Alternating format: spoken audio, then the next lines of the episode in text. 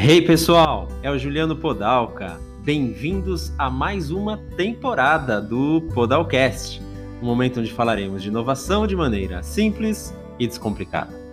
Nessa segunda temporada, vamos explorar cada um dos sete assuntos da primeira temporada, com especialistas em uma conversa ping-pong, de forma rápida, reforçando conceitos já abordados nos Podalcasts.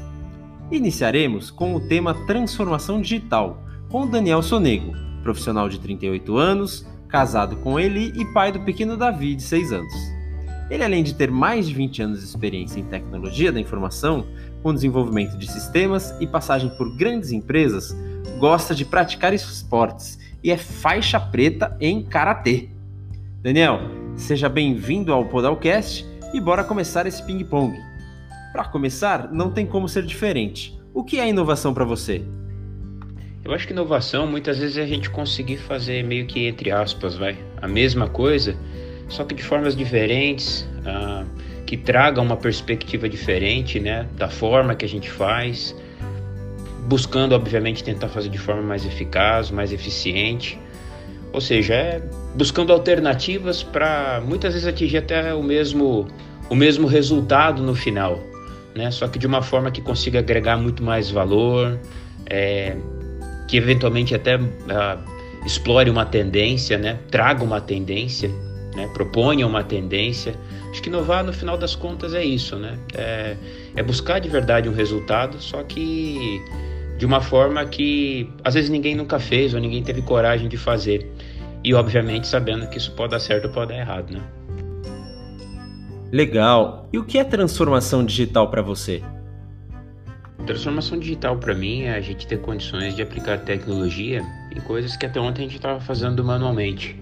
Então é, é de verdade ter condições de usar coisas que num passado eram algo que só grandes empresas, por exemplo, poderiam utilizar ou só determinadas classes poderiam ter acesso, é a gente conseguir é, colocar isso para que de verdade qualquer pessoa consiga utilizar.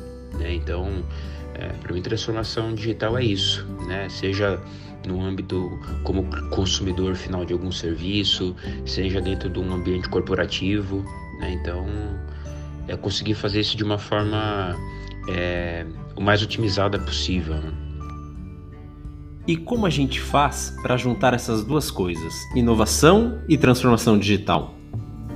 Eu acho que o, o grande diferencial é quando a gente consegue vincular a transformação digital com inovação, né? que é justamente você conseguir fazer algo de uma forma praticamente completamente nova, né? ou seja, algo de, um, de uma forma que ninguém nunca, nunca tinha pensado né? de fazer antes, que é onde está a inovação e conseguir colocar isso de uma forma que qualquer pessoa consiga utilizar, né? Então é de verdade conseguir fazer de uma forma que seja nova, seja inovadora e que traga uma transformação para quem vai utilizar aquele produto, aquele serviço ou aquele processo, eventualmente, né? Nem tudo, não necessariamente está ligado, né? Só a tecnologia nesse caso, né? É, talvez uma uma, uma forma diferente de montar um processo, de fazer um processo, é, pode estar ligado, né? Quando você coloca a parte da inovação. E aí, quando você coloca a tecnologia junto para trazer a transformação digital, aí eu acho que é onde é, de verdade a gente consegue dar um salto completamente diferenciado aí nesse sentido. Dani, agora nos dê alguma dica ou ferramenta para colocar em prática a transformação digital. Quando a gente pensa em transformação digital, acho que a, a principal ferramenta hoje que a gente, uh, eu pelo menos, né, que eu acabo utilizando muito, é,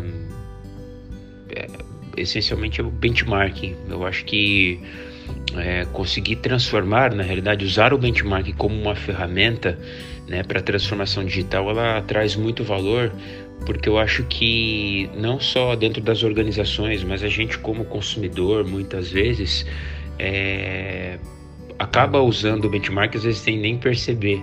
Né? Quando você usa o benchmark como uma referência né, de caso, seja de sucesso, seja de insucesso, é, você consegue cortar muitos caminhos, né? É, principalmente quando você está às vezes montando um, uh, um processo ou fazendo algo que você vai aplicar uma tecnologia que você está com receio eventualmente de utilizar ou não. Quando você aplica um benchmark bem feito, bem estruturado, é, com, com bons cases, e não só de sucesso, mas de sucesso também, eu acho que ele traz um baita de um valor para você mitigar riscos, né, de eventualmente você tá dando um salto que depois você não vai aguentar, né? Então, eu acho que a gente acaba usando isso no nosso dia a dia, muitas vezes sem nem perceber, né? Quando você vê uma tendência de todo mundo usando um aplicativo, você fala, caramba, né? Que estranho, né? No fim das contas você fala, peraí, deixa eu ver como é que esse aplicativo funciona aqui. Aí você usa ele um pouco, vai para outro e vai para outro. De repente aquilo te traz uma concepção de uma ideia e acaba fazendo, juntando às vezes experiências de diversos aplicativos, diversas é, empresas, soluções para montar algo que para você faz sentido. Então, o Bitmark para mim, eu enxergando ele como uma ferramenta de estudo, de avaliação, eu acho que para mim é a principal que eu usaria que eu uso hoje para transformação digital. Muito bom. Agora nos conta uma história real, um case que marcou você sobre uma transformação digital que você já participou. Um case bem interessante, assim, pelo menos que eu tenho da minha experiência profissional, né, com, com transformação digital, foi case numa companhia aérea que eu tive a oportunidade de trabalhar há alguns anos atrás, que é, a gente infelizmente na época não por restrições de orçamento por uma série de, de desafios que a gente tinha na época a gente estava super atrasado para colocar um aplicativo para o nosso para o nosso cliente, né, para os passageiros, para fazer compra de passagem, para fazer atendimento no aeroporto, né, check-in, para enfim, para ter informações fáceis, né, para o cliente poder utilizar, né, orientações. E na época a gente teve muita, muita, muita restrição mesmo orçamentária e estava muito difícil para a gente porque todos os outros é, competidores né, já super avançados nesse sentido. E, e, uma coisa que a gente fez na época, e aí foi, foi, foi uma iniciativa minha, a gente montou um protótipo, né, a gente mesmo ali dentro na época, né, eu estava trabalhando com, já trabalhava no TI e dessa companhia, montei uma célula multidisciplinar de pessoas que toparam fazer como uma iniciativa interna, né, sem envolver nem fornecedor, sem ninguém, que estudou o que, que eram os principais recursos que tinha que ter numa ferramenta dessa, pesquisou no mercado, vimos tecnologia, montamos um protótipo para é, para mostrar para o diretor, né, para o C-level da corporação na época, né, na, na, na empresa, e para o presidente para conseguir angariar um, uma verba para poder transformar aquele protótipo numa ferramenta, usando pesquisa, design thinking, do que, que poderia ter, diferente inclusive de, de outros aplicativos, tudo prototipando. E, e no final a gente conseguiu a aprovação de um recurso, uma parceria para poder, obviamente, viabilizar com que a gente fizesse isso, né? né com restrição de orçamento, né? Independente de qualquer coisa, a gente tinha era a nossa realidade, na nossa, era, na realidade era a nossa maior restrição que tinha na época e a gente conseguiu fazer. E foi o aplicativo que depois com o tempo ele foi amadurecendo virou um aplicativo super legal na época com recursos bem bacanas que para o mercado talvez não fosse uma ferramenta de transformação digital tão grande mas para o nosso cliente que não tinha esse recurso foi né, a possibilidade de poder atender o cliente de uma forma diferenciada, o nosso cliente, né?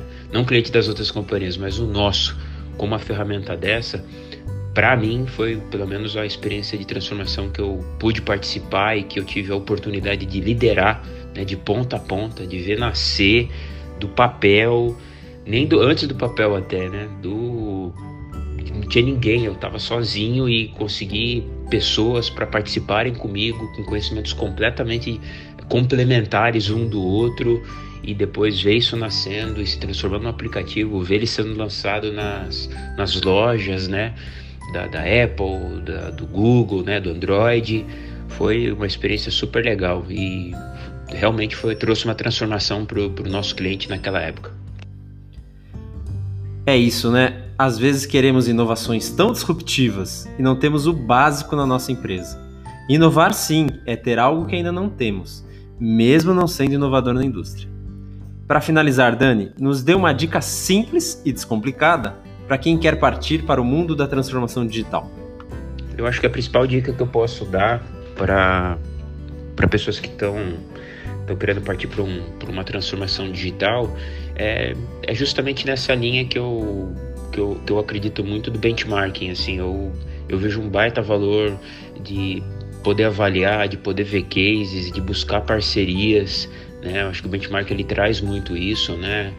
É, para para você poder medir, principalmente para quem está se lançando, né, para esse mundo, né, de, de transformação. Acho que tentar algo uh, sem sem nenhuma base, sem nenhum case, sem ter nem feito nenhuma avaliação, é muito arriscado, né? Eu acho que é, óbvio, qualquer tipo de ação transformadora, ela vai ter seus riscos. Mas obviamente se você puder é, fazer algo de uma forma diferente, mas talvez baseado num case, em algo que você já viu dando certo, né? E fazer de uma forma diferente, é, que traga transformação também. Eu acho que é, eu acho que a principal dica que eu daria para para quem está tentando partir para isso de uma forma mitigar risco, né? De, não de uma forma extremamente conservadora, mas tentando mitigar um pouco o risco de não dar certo, gerar uma baita de uma frustração já logo de início. Então tentar partir com algo como alguma, com alguma referência pode ajudar muito. Daniel, agradeço demais sua participação aqui no Podalcast.